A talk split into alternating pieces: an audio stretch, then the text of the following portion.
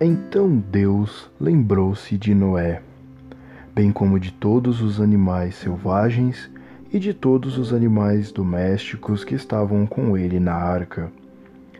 Deus fez soprar um vento sobre a terra e as águas baixaram.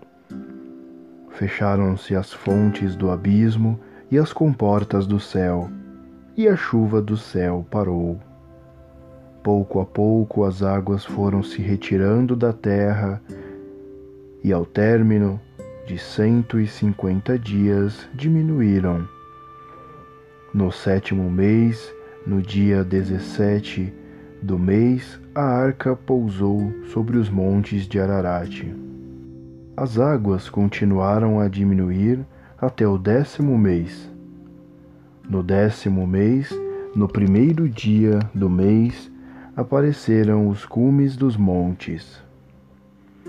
Passados mais quarenta dias, Noé abriu a janela que tinha feito na arca e soltou um corvo que, ao sair, ia e vinha, enquanto não secassem as águas sobre a terra. Depois soltou uma pomba para ver se as águas já se haviam retirado da superfície do solo. Mas a pomba não encontrou onde pousar e voltou para junto de Noé na arca, porque as águas ainda cobriam toda a face da terra.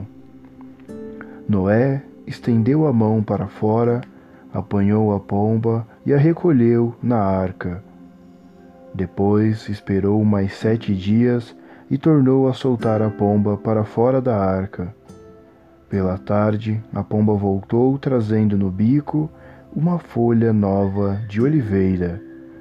Então Noé soube que as águas se haviam retirado de sobre a terra. Esperou então outros sete dias e tornou a soltar a pomba, que não voltou mais. No ano seiscentos e um, no primeiro mês, no dia primeiro do mês, as águas secaram sobre a terra. Noé abriu a cobertura da arca e olhou, e a superfície do solo tinha secado. E no segundo mês, no dia vinte e sete do mês, a terra estava seca. Então Deus falou a Noé: Sai da arca com tua mulher, teus filhos e as mulheres de teus filhos, todas as espécies de animais selvagens que estão contigo, as aves, os animais domésticos e tudo o que rasteja pela terra. Faze-os sair contigo, para que se propaguem pela terra sejam fecundos e se multipliquem sobre a terra.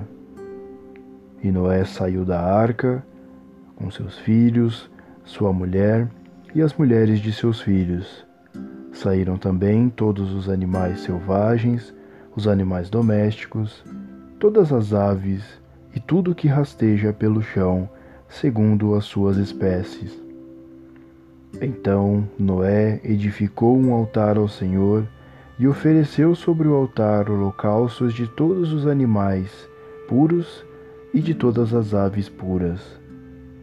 O Senhor respirou o suave odor e disse em seu coração: Nunca mais tornarei a amaldiçoar a terra por causa do ser humano, por ele ter más intenções no coração desde a infância.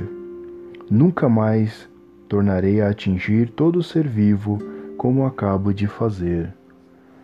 Todo o tempo que a terra durar, plantio e colheita, frio e calor, verão e inverno, dia e noite, jamais hão de cessar.